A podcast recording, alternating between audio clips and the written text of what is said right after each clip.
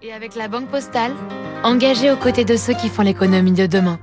Bonjour David. Bonjour Renaud. La voiture électrique continue de marquer des points. La preuve en Norvège où désormais 20% des voitures sont à batterie. Bah oui, hein, c'est vrai que c'est impressionnant. 20%, ça veut dire pour ceux qui sont pas bons en maths qu'une voiture sur cinq n'a plus besoin de faire le plein. C'est impressionnant aussi parce que la montée en puissance de l'électrique en Norvège s'accélère.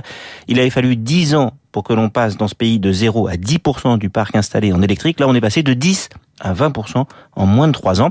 Et selon les Norvégiens, on pourrait être à un tiers du parc d'ici deux ans. Un cap a clairement été franchi. Alors pour vous, cette performance est impressionnante. Oui, oui, oui, oui parce qu'en France, même si les ventes de véhicules électriques progressent, on est à peine à 1% du parc installé qui a été électrifié. L'autre fait marquant, c'est qu'en Norvège, désormais 80% des ventes de voitures neuves sont électriques, alors que dans le reste de l'Europe, on est à peine au-dessus de, 10%. En France, on est juste un tout petit peu au-dessus, mais on reste très loin de cette performance norvégienne. Toute la question, c'est de savoir si la Norvège va rester un cas isolé ou si c'est juste un pays qui a de l'avance, mais qui nous montre la route qu'on va tous finir par emprunter. Et selon vous, va-t-on euh, tous finir par basculer, comme la Norvège, dans une part aussi massive euh, pour le véhicule électrique? Ah, bah, euh, Sur le papier, c'est ce qui a été prévu par la Commission européenne. En, en 2035, normalement, on ne pourra plus vendre de voitures neuves à essence en Europe, mais ça, ça ne veut pas dire que ça sera facile hein, comme transition.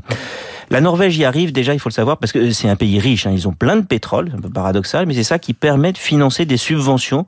Mais la voiture électrique commençant à prendre beaucoup de place, bah, ils sont en train, eux, de commencer à réduire le montant des aides publiques. Ensuite, même si le pays est étendu géographiquement, hein, la densité de la population est assez concentrée, et puis en plus, on parle, c'est vrai, d'une population de, de 5 millions de personnes. Donc pas besoin d'investir des milliards et des milliards dans des réseaux de, de recharge rapide. C'est pas la France avec des grands départs, avec des millions d'automobilistes sur un week-end. Et puis nous, on a aussi un réseau de transport en commun qui, est peu adapté pour les, les, déplacements du quotidien des gens qui habitent en région. Et puis en France, c'est vrai, on est aussi un peu moins riche.